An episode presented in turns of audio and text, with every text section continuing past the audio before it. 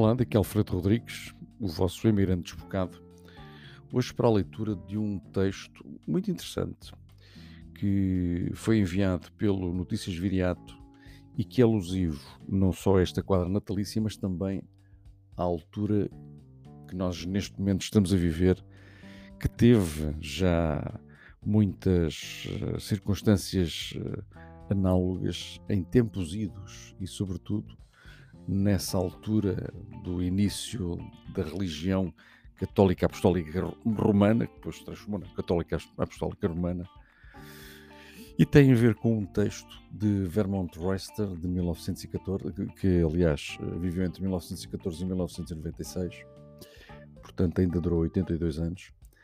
Era um editor do Wall Street Journal e vencedor de dois prémios Pulitzer datado de 1949, este texto, e publicado todos os anos no jornal desde então. O título é In Hoc Anno Domine, ou Nesse Ano do Senhor. Quando Paulo de Tarso partiu na sua viagem a Damasco, todo o mundo conhecido estava em cativeiro.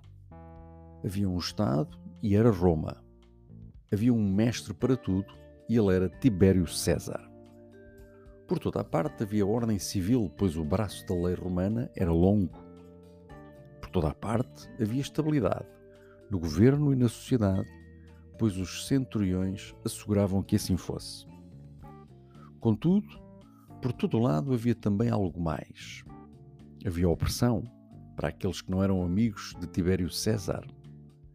Havia o coletor de impostos a tirar o grão dos campos e o linho do fuso para alimentar as legiões ou encher o faminto tesouro que alimentava a generosidade do divino César ante o povo. Havia o impressor a encontrar recrutas para os circos. Havia carrascos a silenciar aqueles que o imperador proscrevera. Para que servia um homem, senão para servir a César? Havia a perseguição daqueles que ousavam pensar de forma diferente, que ouviam estranhas vozes ou liam estranhos manuscritos. Havia escravidão de homens cujas tribos não vinham de Roma e desdém por quem não possuísse um vislumbre familiar. Acima de tudo, havia em toda a parte um desprezo pela vida humana. O que era, para os fortes, um homem a mais ou menos num mundo repleto de gente. Então, de repente, houve uma luz no mundo e um homem da Galileia que dizia: Dai a César as coisas que são de César e a Deus as coisas que são de Deus.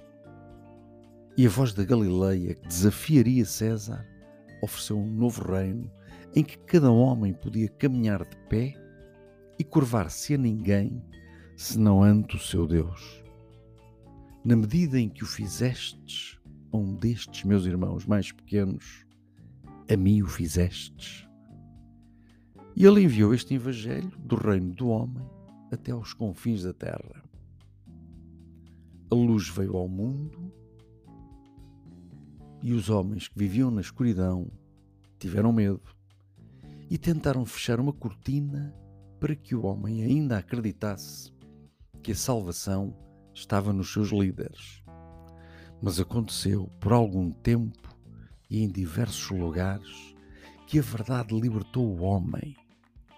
Embora os homens das trevas se tenham ofendido e tenham tentado apagar a luz.